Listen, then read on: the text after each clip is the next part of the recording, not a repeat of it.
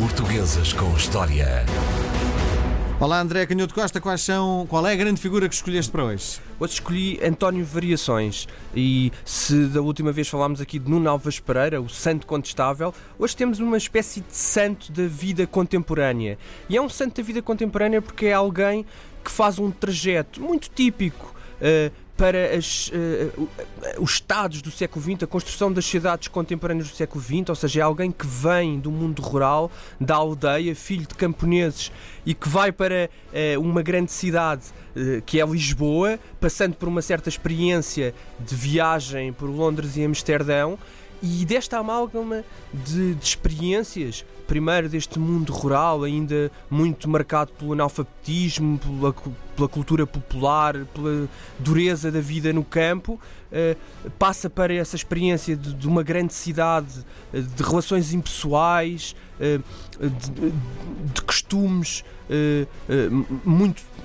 transgressivos ou transgressores e, é dessa amálgama, dessa junção, deste, deste choque entre estas duas realidades que o António Variações vai construir a sua música. Ele nasceu numa pequena aldeia perto de Amares, eh, no Minho, eh, ali para os lados de Braga, uma, uma, zona de Portugal muito rica culturalmente, mas também relativamente conservadora. Braga foi sempre uma cidade com um peso forte de, do arcebispado e, de, e do poder eclesiástico, e isso acabou por, um, ehm, no fundo, marcar a história de Braga hum, e, portanto, toda aquela região. Ele nasce nessa, nessa pequena aldeia, filho de camponeses, da famosa Diolinda de Jesus, a sua mãe, que ele depois irá compor uma música muito bonita, muito comovente, dedicada à mãe, e de Jaime Ribeiro, que era um camponês que tocava cavaquinho, que tocava acordeão, e é através do pai que ele vai receber esta primeira uh, riqueza da música popular portuguesa. Às vezes também temos falado aqui que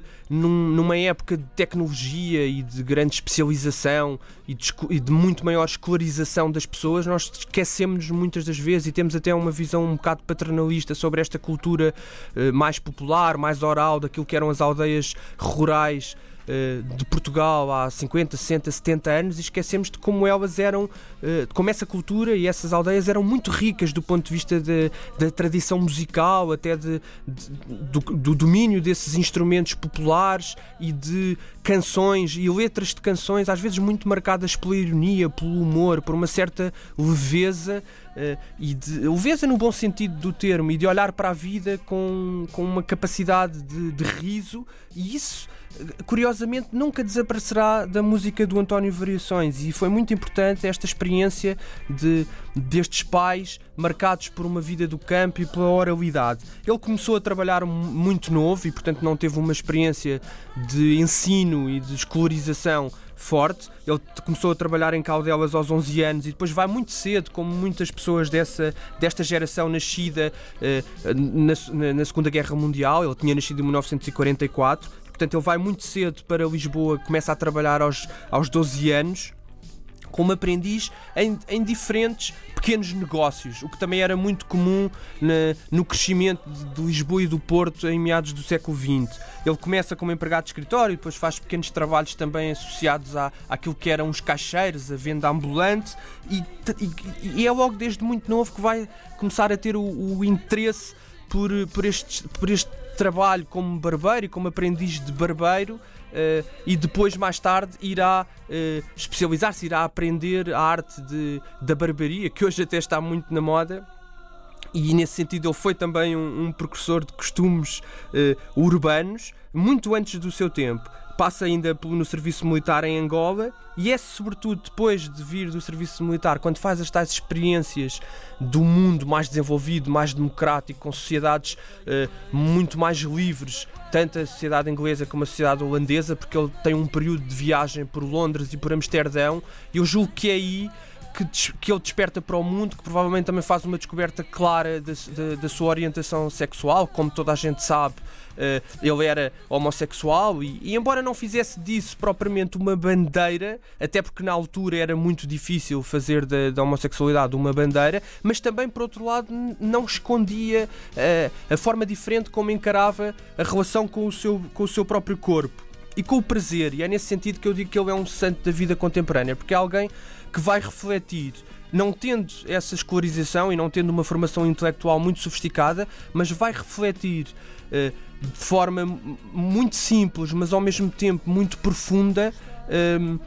a relação que as sociedades, a partir de, de, da segunda metade do século XX, iriam ter com o corpo e com o prazer, que é uma, que é uma relação um bocado ambígua. Por um lado, uh, é uma relação de, de, procura imediata pelo conforto e pelo prazer, mas por outro lado, e o António Variações fala muito sobre, sobre isso nas canções, essa procura do prazer e do conforto é uma procura que também traz sempre um lado doloroso e, portanto, não, não vale a pena buscar muito o sacrifício ou não vale a pena procurarmos muito o sacrifício. E esse era um grande tópico de, de, de, das sociedades antigas. E ele vai dizer que, se calhar, não é, não, não é necessário procurar muito o sacrifício porque o sacrifício está implícito na própria existência e no facto de termos um corpo. E mesmo buscando o prazer, há sempre um lado de sacrifício. É isso que diz uma das canções. Ele, ele explode para a música em 1981, é quase um autodidata, ele gravava as canções num pequeno gravador, cantarolava as canções e as letras num pequeno gravador e só depois é que procura rodear-se de músicos e ir ter com profissionais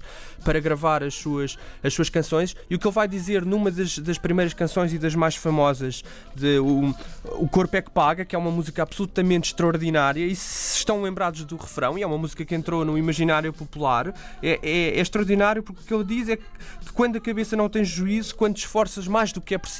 o corpo é que paga. E este, este arranque uh, do refrão dá nota uh, uma, da tal ideia de sacrifício e de, que muitas vezes nos esforçamos mais do que é preciso. Mas logo a seguir é extraordinário porque ele diz que, uh, no fundo, se te esforças mais do que é preciso,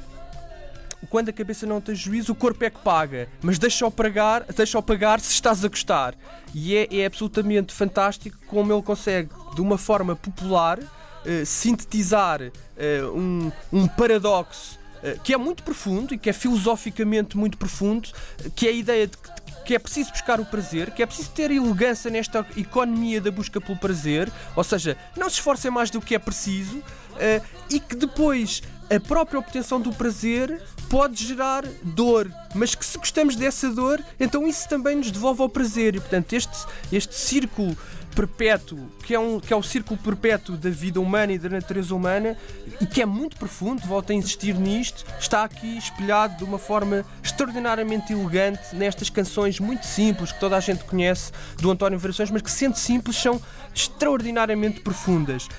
E, portanto, fazendo jus e sendo coerente com, a sua, com as suas canções, ele de facto acabou muito provavelmente por contrair SIDA. Eh, e no auge da fama, portanto em 1984 é quando a canção do Engate está a invadir as rádios ele já está gravemente doente, ainda faz um, um concerto nas Câmaras das Fitas em Coimbra na, na, noite de psicologia e morre nesse mesmo, nesse mesmo verão, em junho de 1984 e deixa este testemunho absolutamente extraordinário da sua arte e é muito conhecido, isto está em todo o lado. Quando pediam para ele definir eh, a música que ele fazia, ele dizia que procurava fazer qualquer coisa entre Nova York e a sede de Braga, que eu acho que é uma lição extraordinária do ponto de vista do estilo e da estética, porque os portugueses têm um tremendo defeito que é muitas vezes serem um pouco provincianos e quererem só Nova York e esquecerem-se que nós também somos feitos da sede de Braga. André Canhoto Costa com grandes figuras da história de Portugal.